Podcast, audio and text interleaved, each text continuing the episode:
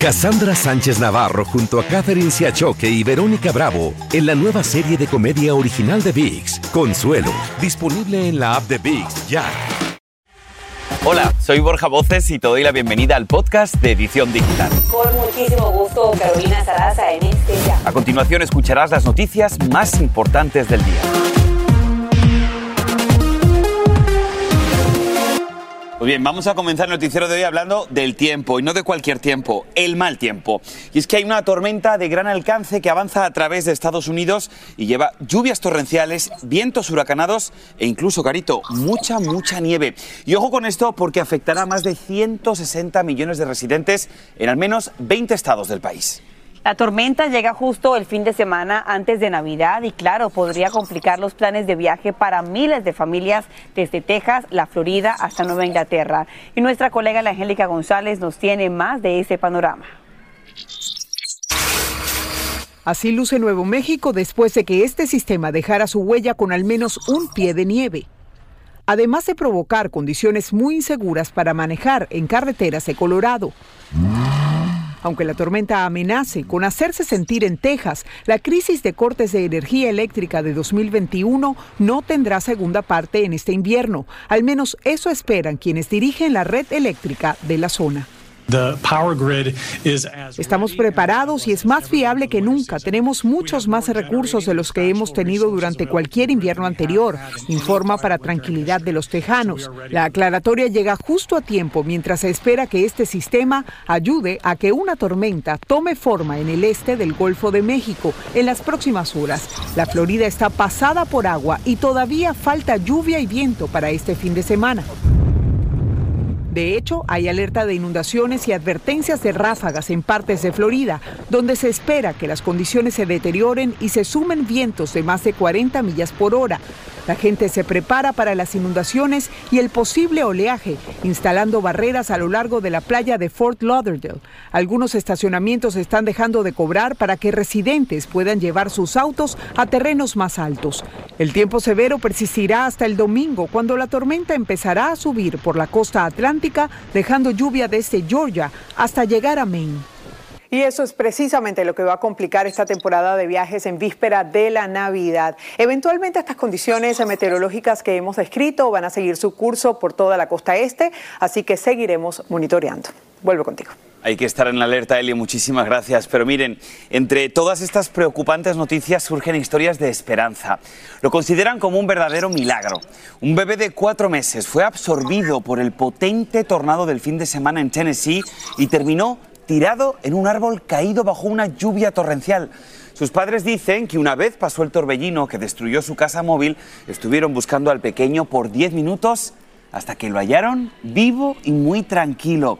La familia ha perdido todo lo material, pero su comunidad se ha unido para ayudarlos. Y definitivamente lo importante es que esta familia van a estar juntos en esta Navidad.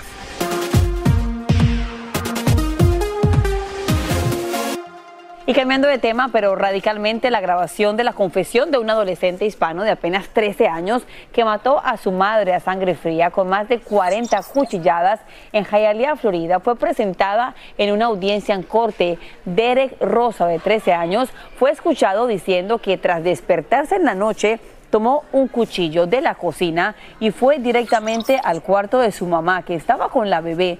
Vilma Tarazona nos tiene los detalles escalofriantes y de cómo el joven habría planeado el ataque a su mamá. Sí, hola, ¿qué tal? Les saludo desde la Corte Criminal aquí en Miami. Aquí continúa escuchándose el caso de Derek Rosa, el joven de 13 años acusado de haber asesinado a su madre. Recordemos que este joven está siendo procesado como adulto. El juicio no ha comenzado. Lo que se está discutiendo aquí es si Derek Rosa puede permanecer en la prisión de adultos donde se encuentra o puede ser transferido a una prisión juvenil como lo quiere la defensa. Hoy se espera escuchar el testimonio de algunos de los profesores que enseñan en la cárcel donde se encuentra Rosa y también se espera escuchar el testimonio de un psiquiatra. Sin duda, el momento más dramático se vivió ayer aquí en esta corte, donde se presentó la confesión del propio Derek Rosa.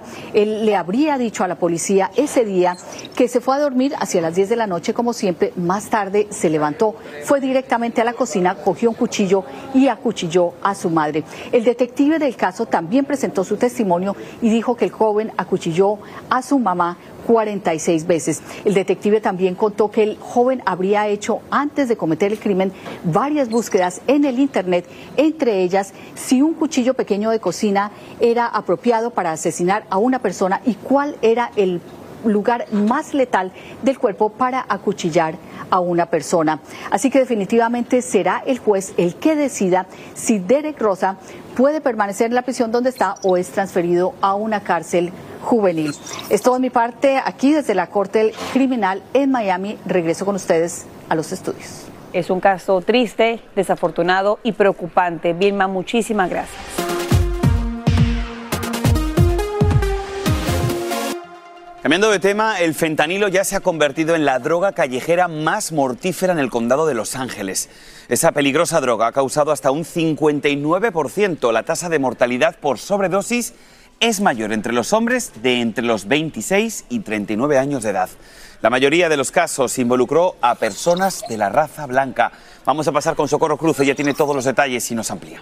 Socorro, adelante. Mira, Paulina, ¿cómo estás? Muy buenos días. Y desafortunadamente, después de los afroamericanos, están los latinos los que encabezan esta lista de muertes. Es una situación muy triste y alarmante. Un estudio de seis años, Paulina, del Departamento de Salud Pública del Condado de Los Ángeles, apenas lo publicaron y dicen que las muertes por sobredosis por la droga sintética fentanilo aumentaron del año 2016 al 2022 en 1.280%. Y la sobredosis es la principal principal causa de muerte entre las personas sin hogar. El informe también está indicando que encontró que las áreas donde más del 30% de los residentes viven en pobreza, las cifras de muertes por el fentanilo se duplica. Ahora, Paulina, todas las razas se ven afectadas. El consumo es igual. Sin embargo, hay menos muertes entre los blancos y más, como le estabas mencionando tú, entre los negros y los latinos. Ocho personas mueren al día aquí, en el condado de Los Ángeles, por sobredosis dosis de eh, drogas, en este caso el fentanilo, y en el año 2022 fallecieron 3.220 personas por esta causa, un 92% más que en el año 2016. Las autoridades se enfrentan ahora el problema repartiendo más de 100.000 dosis de Narcan, que es el antídoto para combatir las muertes, pero los sociólogos dicen que esto no es suficiente, que esta no es la solución, es un problema a nivel nacional y que el gobierno federal debe de intervenir. Esta es la situación. Padres de familia, mucho ojo con sus hijos. Ahora están buscando el fentanilo para calmar la ansiedad y también la depresión. Eso no se cura así, dicen los expertos. Soy Socorro Cruz, chicas. Vuelvo con ustedes al estudio. Me despido. Tengan ustedes una feliz Navidad y también un próspero año nuevo. Nos veremos muy pronto. Dios las bendiga. Nuestra querida Socorro toma un importante paso en su carrera y es su último reportaje para la edición digital, pero estoy segura que muy pronto la, volveremos a ver porque es una mujer maravillosa. Socorro, muchísimas gracias.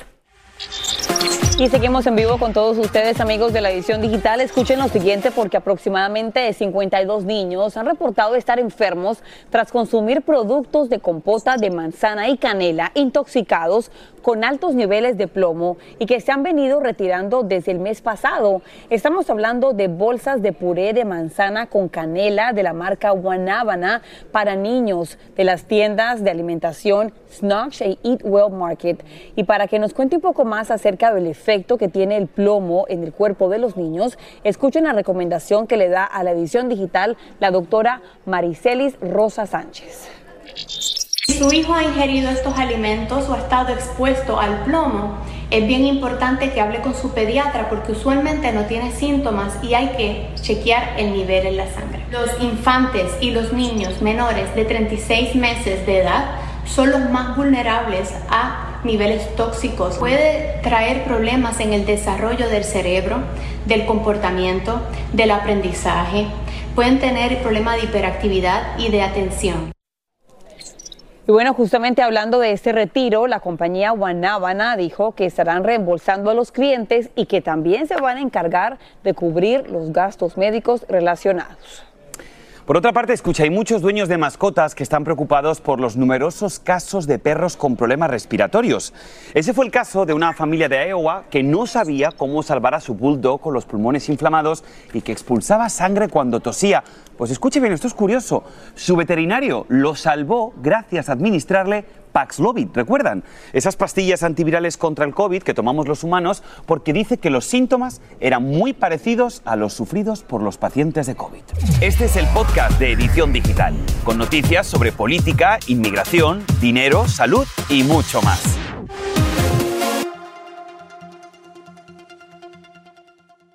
Cassandra Sánchez Navarro junto a Catherine Siachoque y Verónica Bravo en la nueva serie de comedia original de VIX, Consuelo, disponible en la app de VIX ya. Y ahora regresamos con el podcast de Edición Digital con las principales noticias del día.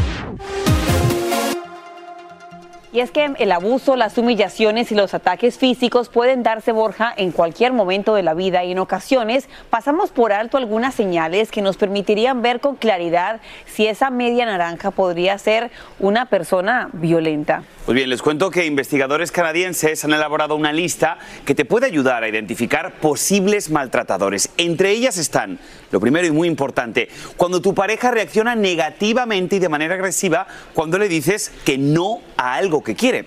También cuando tu amado o amada no admite que se equivocó y provoca situaciones incómodas en público. Miren, cada minuto 20 personas son víctimas de maltrato físico por parte de su pareja aquí en Estados Unidos. Y nos conectamos en vivo con la psicoterapeuta y también amiga de la casa, la doctora Liliana Wolf. Doctora, como siempre, bienvenida al noticiero. Escuchábamos ya parte de esos síntomas de una pareja que puede ser agresiva, pero ¿cómo reconocer que no es una molestia normal de una pareja a que va a llevar a algo peor, como en este caso? Así es. Y lo importante de este estudio, Carolina, es que por primera vez tenemos banderas que nos anuncian, fíjate, sin ser en sí ninguna de estas 16 conductas un acto de violencia en sí, sí de alguna manera predicen que en el lapso de por lo menos seis meses esa persona, si frecuenta este tipo de conductas, si lo vemos con cierta frecuencia, podría tornarse una persona abusiva psicológica o físicamente. En esas 16 conductas, Carolina, lo que estamos viendo es lo siguiente, que se refleja el control, es una de ellas. Tú te das cuenta cuando eh, uno de los puntos ahí es cuando aquella persona, por ejemplo, eh, de alguna manera te coacciona a que hagas algo que tú no quieres. El control está presente. También lo vemos cuando te dice que te desestima tu lógica, tus, lo que tú quieres, o te utiliza en público más allá también de poder identificarlo, es cómo podemos salir de una relación tóxica. Lamentablemente, y cada vez más a menudo, vemos este tipo de relaciones más cerca de lo que pensamos. Nuestras familias, nuestros amigos. ¿Qué consejo también darles para ellos? ¿Cómo rompemos ese ciclo, doctora? Necesitamos el apoyo de nuestro entorno, que nos haga ver lo que estamos viviendo y planificar, porque a veces la persona abusiva se torna más violenta precisamente cuando estás a punto de huir, porque estás sintiendo que ha perdido el control. Entonces, prepararnos de alguna manera, saber que tenemos cómo vamos a salir de esa relación y también ser muy honestos con uno mismo ¿eh? y reconocer con las señales, cuando alguien te está maltratando, no te ama, y eso es algo que nos cuesta trabajo creer, es lógico, ¿verdad? Pero nos cuesta trabajo, ¿por qué? Porque esa persona lo sabe hacer muy bien. Tienes, vamos a cinco conductas positivas por 16, como lo estamos viendo, negativas. Y especialmente cuando hay niños, doctora, hay que salir de esa casa inmediatamente, doctora Wolf, que tenga un buen día y qué bueno que está con la edición digital con buenos consejos. Muchísimas gracias. Ustedes.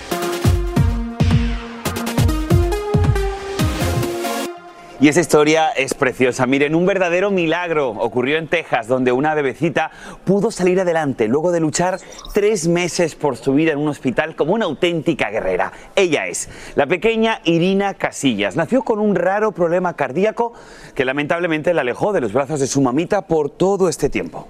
Y ya por suerte, esta princesa ya está en casa con su familia, aunque el camino no ha sido fácil. Y nos conectamos en vivo con esta princesita y también con la mamá de la reina, con Flor Torres. Bienvenida a la edición digital.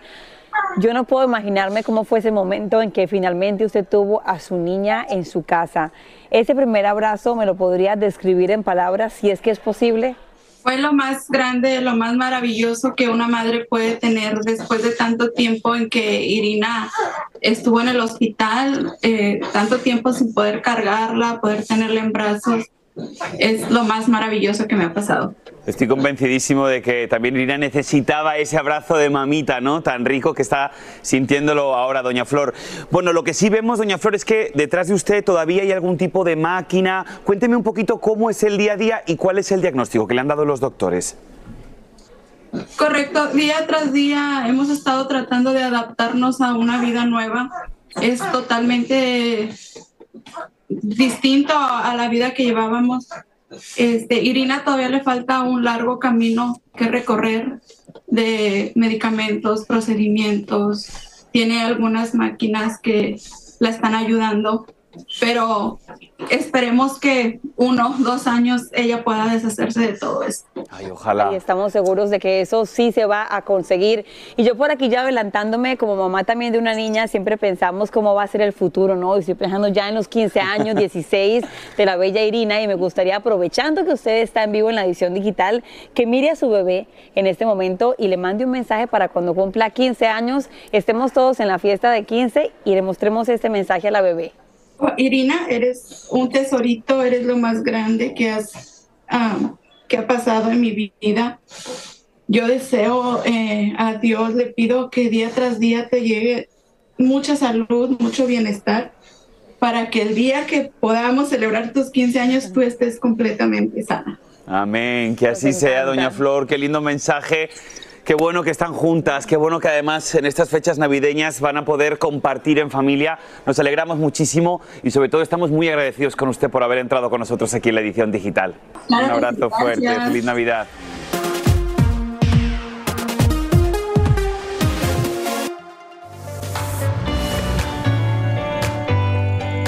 Qué bueno que siguen con nosotros en sintonía aquí en la edición digital. Bueno, yo creo que hacer la carta para Santa es de la Navidad lo más esperado por los niños cada año. Ahora, casi todos piden juguete, ropa, pero se vuelve viral la petición tan especial de un niño argentino. Escuche bien, él pidió ladrillos para reconstruir su vivienda que prácticamente quedó en ruinas tras un incendio accidental. Su tierna solicitud llegó a oídos de su maestra y de sus compañeros de colegio, quienes se pusieron manos a la obra para recoger dinero y poder ayudar a esta familia. Y esta bella historia nos motivó, por eso invitamos a la mamá de este niño, Gabriela Monzón, y a su bello hijo, Gonzalo. Gonzalo, Gabriela, bienvenidos al noticiero, a la edición digital. Muy hermoso, Gonzalo. Yo quisiera que tú aprovecharas la oportunidad y que le leas a Santa esa carta que le escribiste para que escuche muy bien desde el Polo Norte lo que tú quieres para ti y para tu familia. Querido Papá Noel, para esta Navidad quiero pedirte ladrillos para hacer mi, mi casa. Te quiero mucho. Gonzalo Vila. Muy bien, Gonzalo, qué bonito. Gabriela, me gustaría preguntarte, ¿qué es lo que siente una madre cuando ve a un niño tan bonito, tan lindo? Porque imagínate, nosotros acabamos de conocer a Gonzalo y ya lo queremos. Tú que lo tienes en casa todos los días, tiene que ser una pasada ver que tu hijo tiene esa sensibilidad. ¿Qué sentiste cuando viste que ese era su deseo para Santa? Él siempre igual es así, es, es muy diferente a otros nenes de su edad y con, respecto a sus ideas y todo, pero la verdad que esto nada, te llena el alma.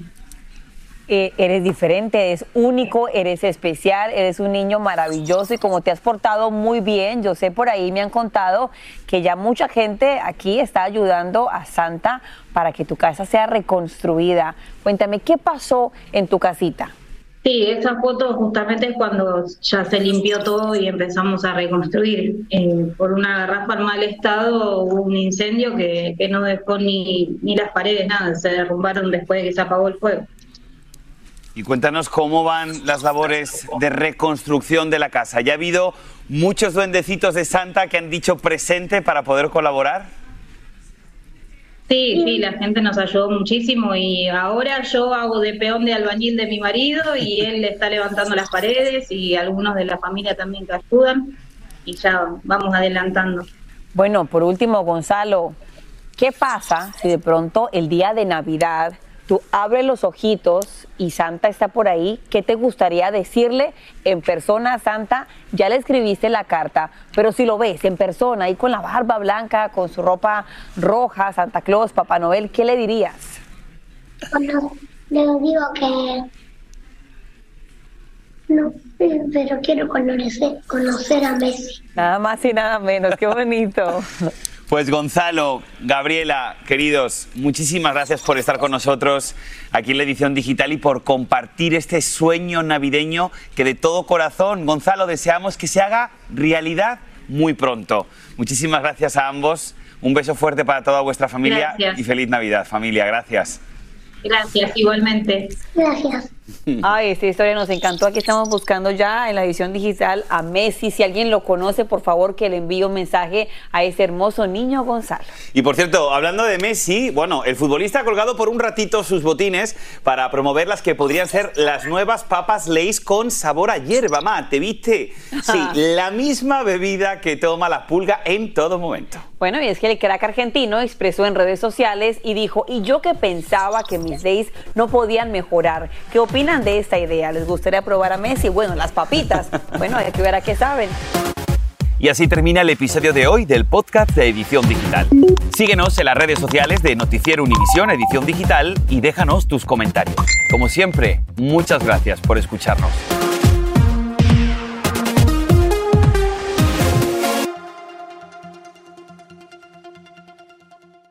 Cassandra Sánchez Navarro junto a Catherine Siachoque y Verónica Bravo en la nueva serie de comedia original de VIX, Consuelo, disponible en la app de VIX ya.